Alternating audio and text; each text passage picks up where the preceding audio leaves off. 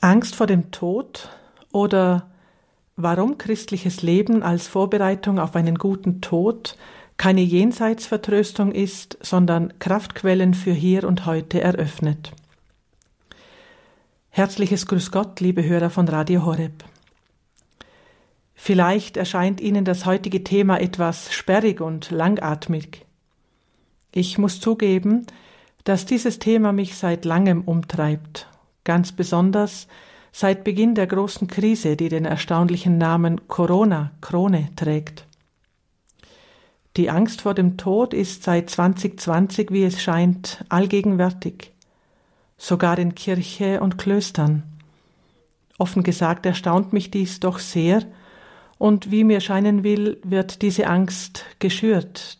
Dies ist auch leicht verständlich, denn ohne eine massive Angst vor dem Tod würde niemand die Einschränkungen des täglichen Lebens akzeptieren.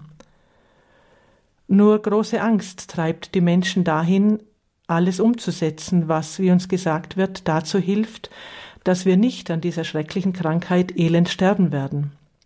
So müssen wir uns als erstes die Frage stellen, warum haben wir solche Angst vor dem Tod? Als Antwort zitiere ich aus der Zeitschrift Vision 2000 Nummer 2013.1. Im Folgenden sind noch weitere Zitate aus dieser Ausgabe entnommen. Diese Zeitschrift kann ich Ihnen, liebe Hörer, übrigens wärmstens empfehlen. Die Antwort also Die meisten Menschen fürchten sich, durchaus zu Recht, vor den Schmerzen, die dem Tod vorausgehen und mit der Krankheit oder einem Unfall einhergehen. Diese Angst steht mit unserem Selbsterhaltungstrieb in Beziehung. Allerdings begegnen wir auch einer tiefen, in uns verwurzelten Angst vor dem Tod selbst. Sich mit ihm zu beschäftigen, erzeugt so etwas wie ein Schwindelgefühl in unserem Geist. Denn was den Tod anbelangt, besitzen wir keine Erfahrungswerte, und das mit ihm verbundene Geschehen entzieht sich total unserem Zugriff.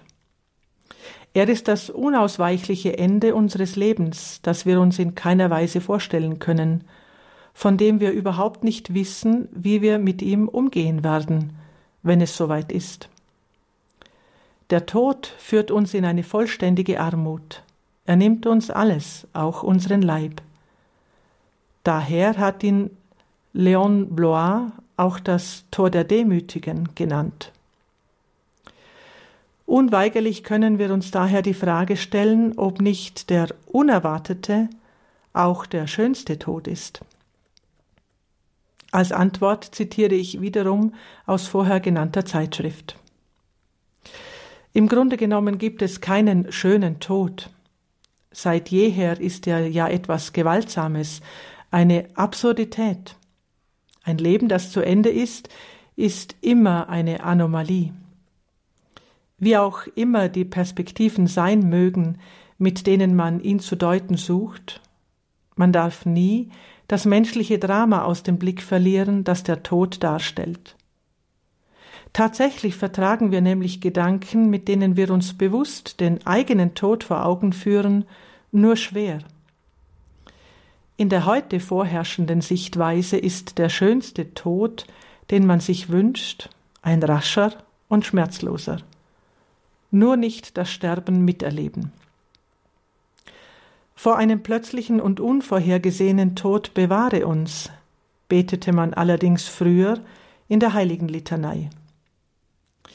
Wie immer auch die Umstände sein mögen, sanft oder gewalttätig, der schönste Tod ist jener, der uns nicht überrascht, einer, der nicht aus unserer Lebensperspektive verbannt, sondern in sie integriert ist. So werden wir zur nächsten Frage geführt. Was sind die Bedingungen für einen schönen Tod? Vor ein paar Jahren haben sich zwei verlobte junge Leute auf die Ehe vorbereitet, gut situiert, mit Diplomen ausgestattet, strahlend, intakte Familien, Zukunftspläne. Alles schien eitel Wonne. Einige Tage vor der Hochzeit kommen sie bei einem Motorradunfall ums Leben. Ein Drama, große Bestürzung. Die Familien erwartete jedoch eine große Überraschung. Man fand in ihren Unterlagen ein gemeinsam verfasstes Testament. Durch eine geheimnisvolle Eingebung hatten sie geahnt, dass der Lebensfaden brutal zerreißen könnte. Sie hatten das bedacht und waren darauf vorbereitet, hatten ihr Leben im Voraus in Gottes Hände gelegt. Dieser brutale Tod hat sie wahrscheinlich weniger überrascht als Personen, die, obwohl unheilbar krank, sich mit allen Mitteln gegen den Gedanken an ein unausweichliches Ende wehren. Eine Haltung, die trotz aller gegenteiligen Evidenz oft von deren Umgebung gefördert wird.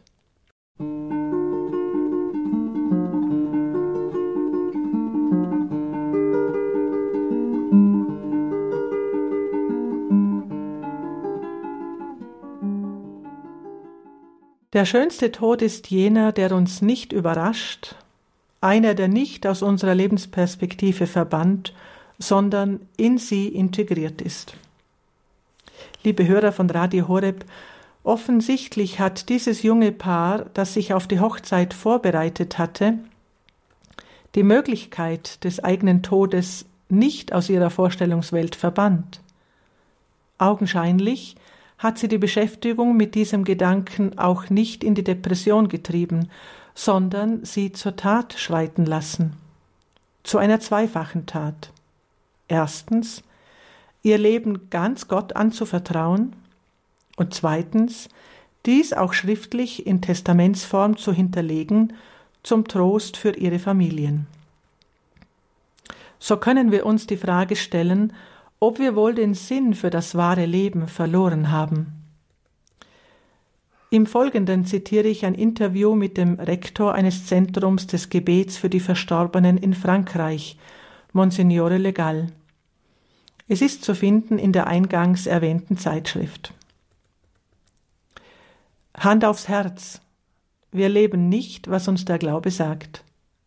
Tatsächlich versuchen wir im diesseitigen Leben möglichst viel herauszuholen, ohne allzu sehr daran zu denken, was sich auf der anderen Seite abspielen wird. Und dann geht es ans Sterben und man gerät in Panik. Wir haben unsere Sicht und Lebensweise komplett verkehrt. Das wahre Leben spielt sich nämlich im Jenseits ab. Es ist nicht eine Art Nachwort zu unserem irdischen Leben, sondern es ist das Buch, zu dem das irdische Leben das Vorwort darstellt. Mein Lebensbuch, das ist mein ewiges Leben, das hier beginnt und das in dem Maß Vollendung findet, wie ich dieses Vorwort derzeit schreibe. Ein entscheidendes Vorwort gibt es doch die Richtung, das Grundthema, die Dynamik des künftigen Werkes vor. Es geht darum, sich jetzt schon an die Arbeit zu machen. Das Leben des Menschen spielt sich zwischen zwei Ereignissen ab. Dem Alpha seiner Geburt, da hat man die geringste Freiheit, man hat sie ja nicht gefragt, ob sie geboren werden wollen, und dem Omega des Todes, des Menschen größter Akt der Freiheit. Betrachten wir den Tod Jesu, der wie wir gestorben ist, damit wir wie er zu sterben vermögen? Niemand entreißt mir das Leben, sondern ich gebe es aus freiem Willen hin? Die Menschenwerdung Gottes erfüllt sich in der vollkommen freien Hingabe im Tod. Jeder Mann, jede Frau, welchen Alters auch immer, muss sich auf ein gutes Sterben vorbereiten und so die Freiheit der Kinder Gottes wiederentdecken. Denn nur so kann man den Skandal, die Albernheit, das Unrecht des Todes genauso wie Christus, es gibt nichts Skandalöseres als Christi Tod, zum Heil der Menschen annehmen. Meiner Ansicht nach bedeutet ein guter Tod, dass ich mich während des Rests meines Lebens auf dieses endgültige Jahr vorbereite. Man hat den heiligen Domenico Savio, der gerade Fußball spielte, gefragt, was würdest du tun, wenn du erfährst, dass du in einer Stunde sterben wirst? Seine Antwort weiter Fußball spielen. Er war eben bereit. Da ich so sterben werde, wie ich gelebt habe, will ich auch so leben, wie ich zu sterben wünsche, als freier Mensch. Ich muss versuchen, hingegeben an Gott zu leben, wie ein Kind, damit ich im Moment des Heimgangs, ob bei Bewusstsein oder nicht, wenn es bewusst ist, umso besser, sagen kann, Herr, in deine Hände empfehle ich meinen Geist. Der Tod muss für den Menschen wieder zum höchsten Liebesakt werden, weil vollkommen frei gesetzt.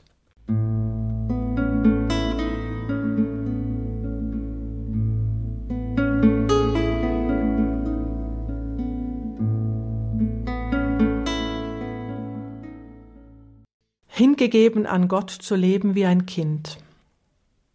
Monsignore Legal gibt in diesem Interview sehr einfache, hilfreiche Hinweise.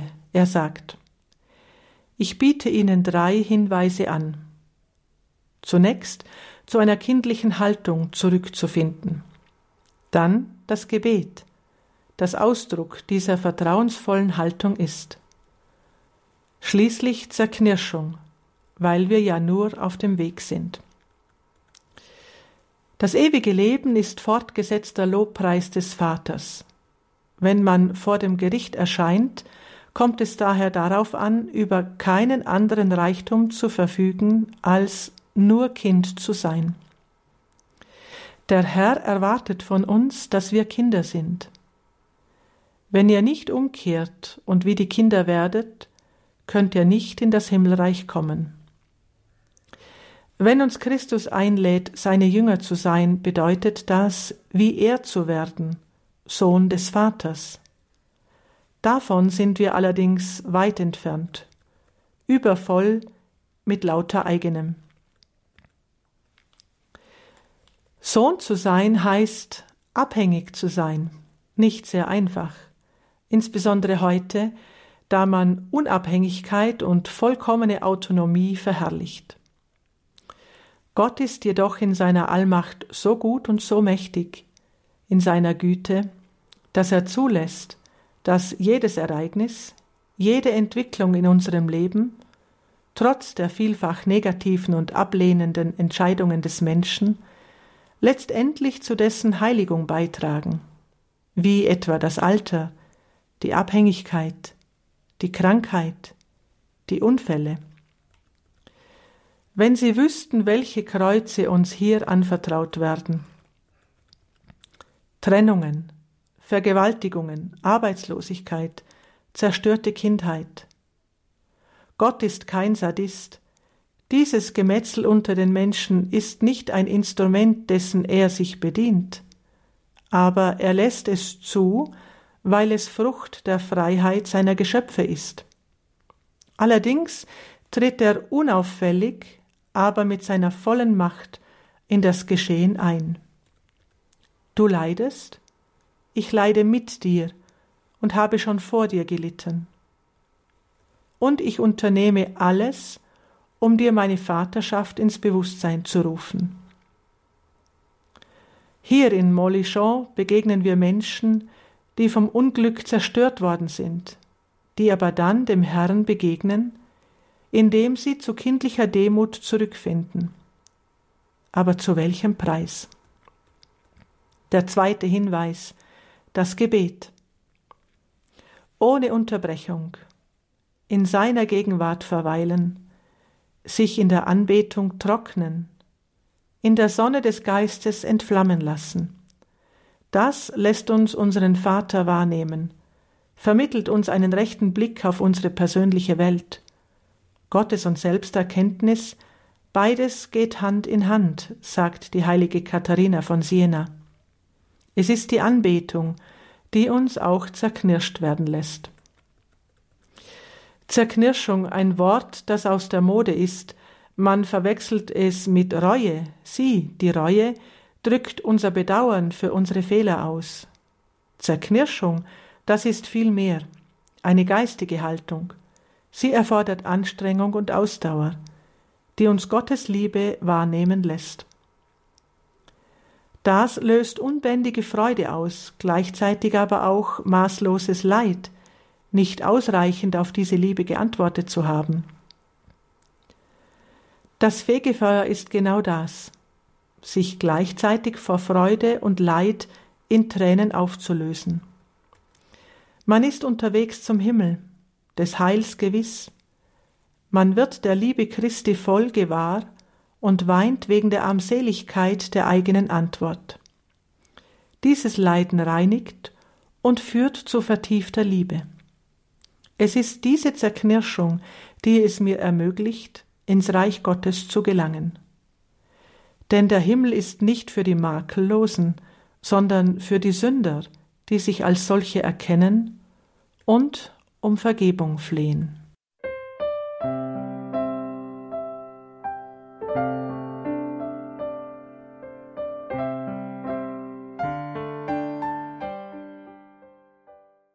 Der Himmel ist nicht für die Makellosen, sondern für die Sünder, die sich als solche erkennen und um Vergebung flehen.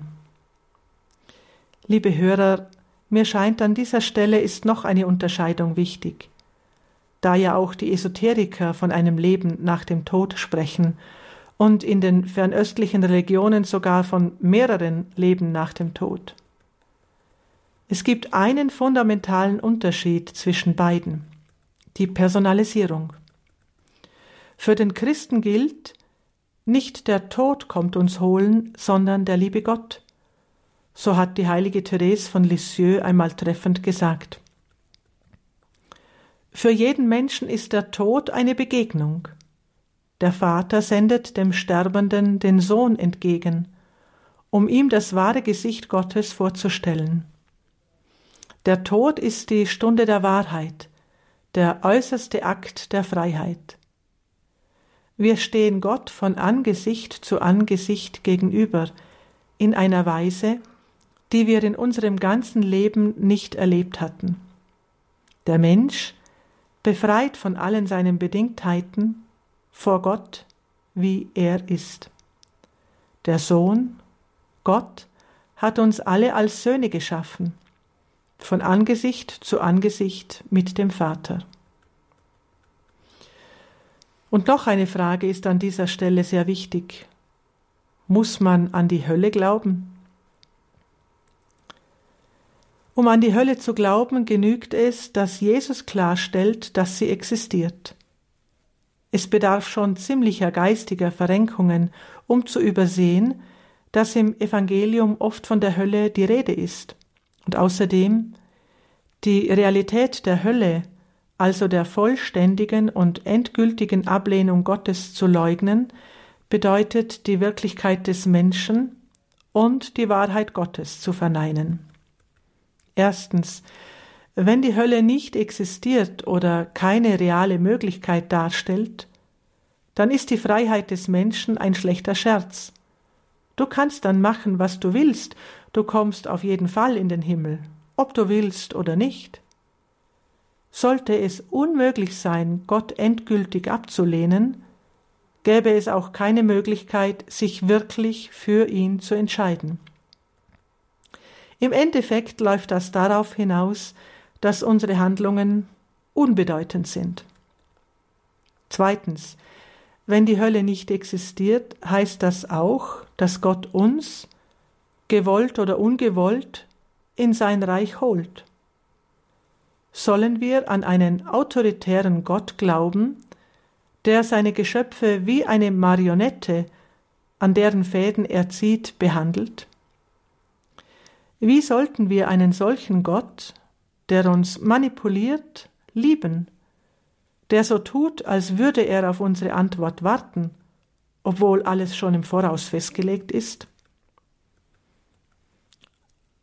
Und drittens, schließlich, wenn Jesus am Kreuz gestorben ist, dann doch sicher nicht, um uns von einem Heuschnupfen zu heilen. Ich habe dich doch nicht zum Spaß geliebt, hat er zu Katharina von Siena gesagt. Die heilige Teresa von Avila hat jedoch gesagt, man solle aufhören, von Satan und der Hölle zu reden, um von Gott zu sprechen. Zu Katharina von Siena hat Jesus einmal gesagt, Sorge du für dein Fassungsvermögen, ich werde dann zu einem reißenden Strom. Das Leben wurde uns geschenkt, um unsere Fähigkeit, Gott aufzunehmen, auszuweiten. In dem Ausmaß, in dem wir auf Erden geliebt haben, werden wir ihn ewig schauen. Daher versteht man, dass Therese von Lisieux den Menschen gern mit einem Behälter verglichen hat. Jeder wird bis zum Rand gefüllt sein. Allerdings wird das Fassungsvermögen nicht bei allen gleich sein. Es wird Fingerhüte, Becher, Krüge und Fässer geben. Der Baum fällt auf die Seite, zu der er sich hinneigt, sagt man. Das letzte Ja, das wir in der Todesstunde sprechen, wird die Frucht der vielen Ja sein, die wir in unserem Leben auf Erden gesprochen haben. Das Leben ist eben kein Spiel, sondern eine Herausforderung. Schon hier auf Erden beginnt unser ewiges Leben.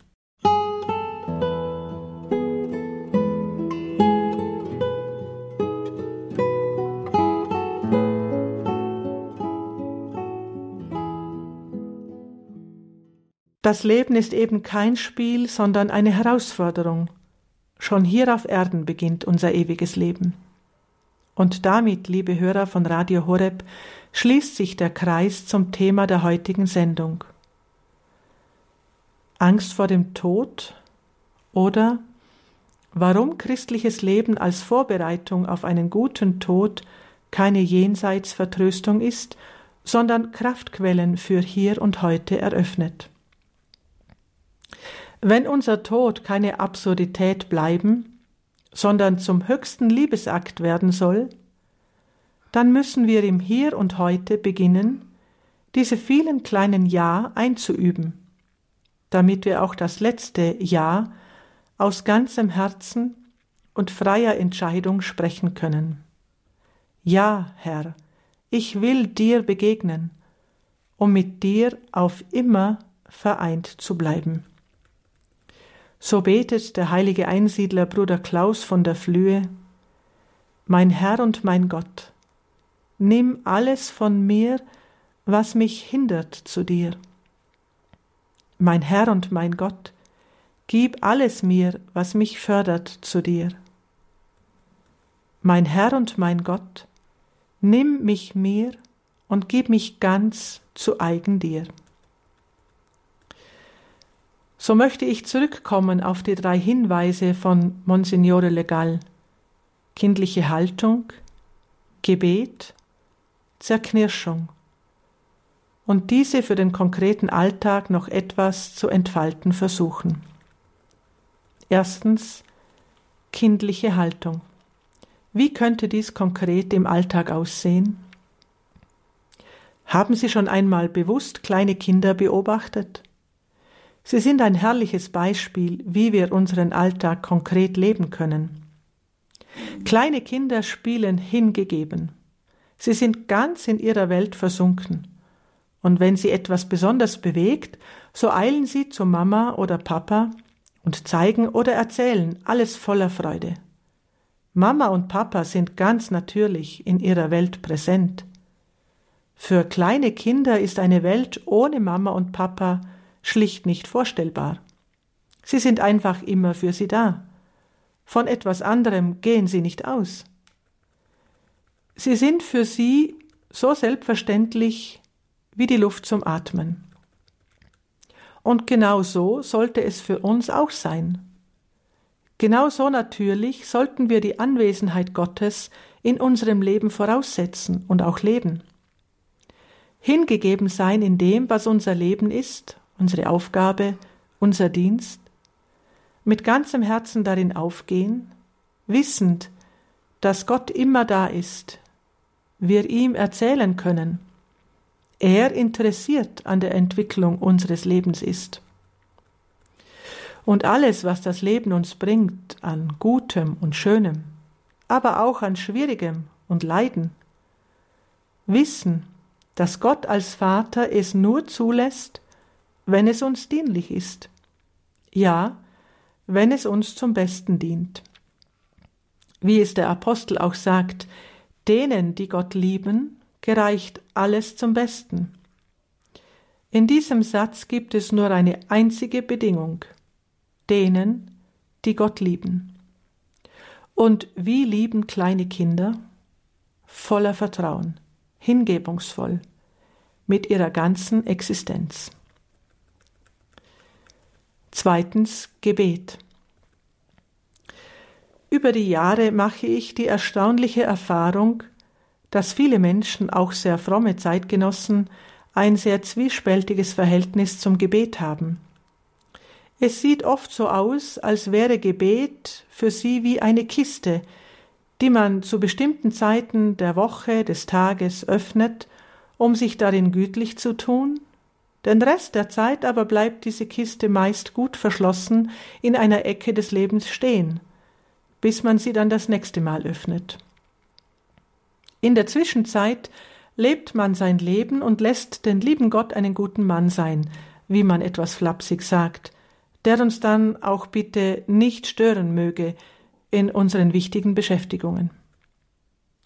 Das hat aber mit Gebet im christlichen Sinne nichts zu tun. Das ist nicht die Weise, wie Jesus betet. Zwar kennt er sehr wohl das rituelle, nach festen Normen geformte Gebet, aber Jesus lebt sozusagen in ständigem Gebet. Er ist sichtlich in ununterbrochenem Dialog mit dem Vater. Vor bestimmten Entscheidungen zieht er sich besonders zurück, um alle Störfaktoren in diesem Dialog auszuschließen.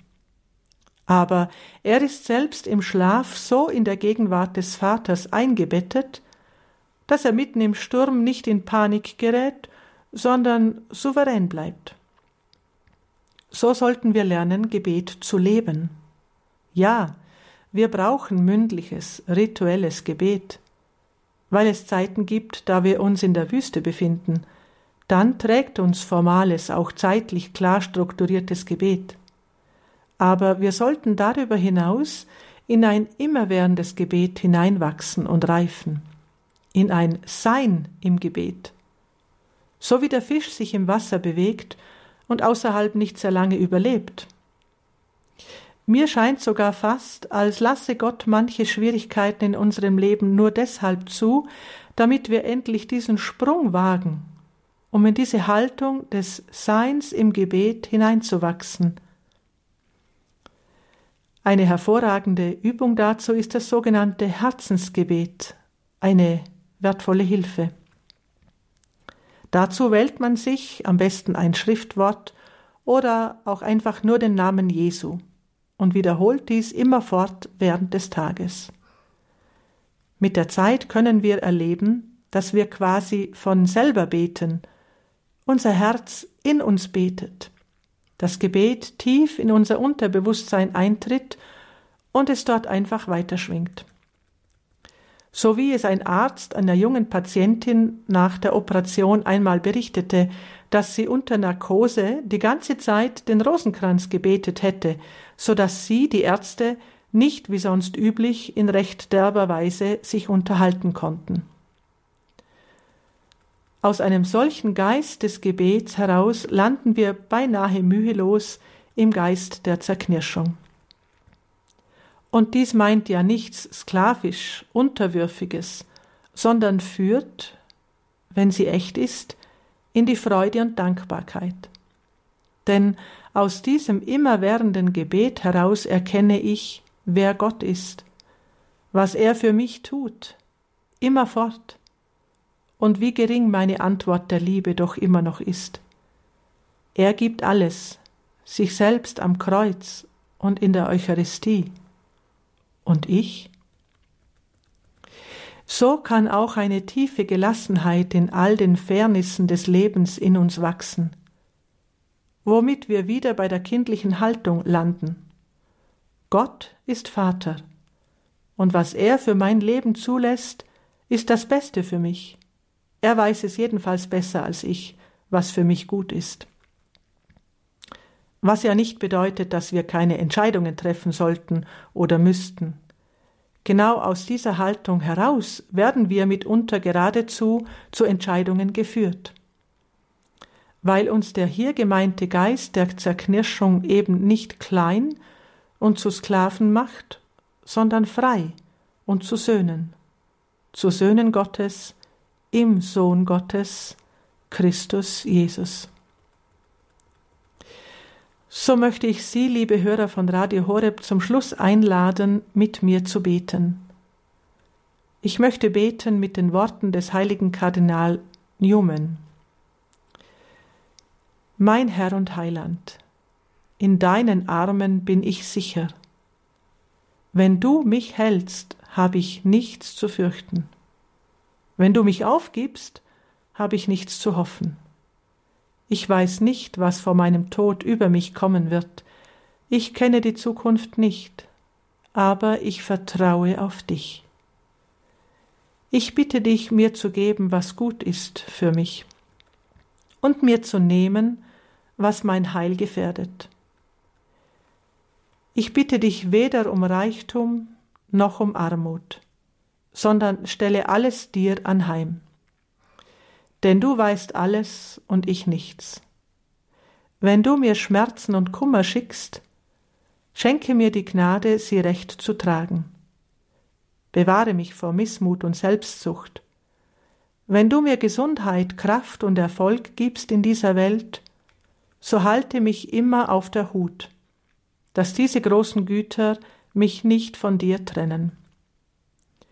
Du, mein Herr, der am Kreuze für mich Sünder starb, gib, dass ich dich erkenne, an dich glaube, dich liebe und dir diene, dass ich stets deine Ehre suche, für dich und in dir lebe, dass ich dem Nächsten ein gutes Beispiel gebe, und lass mich sterben zu der Zeit und auf die Weise, die dir zur Verherrlichung und mir zum Heile gereiche. Amen. Halleluja.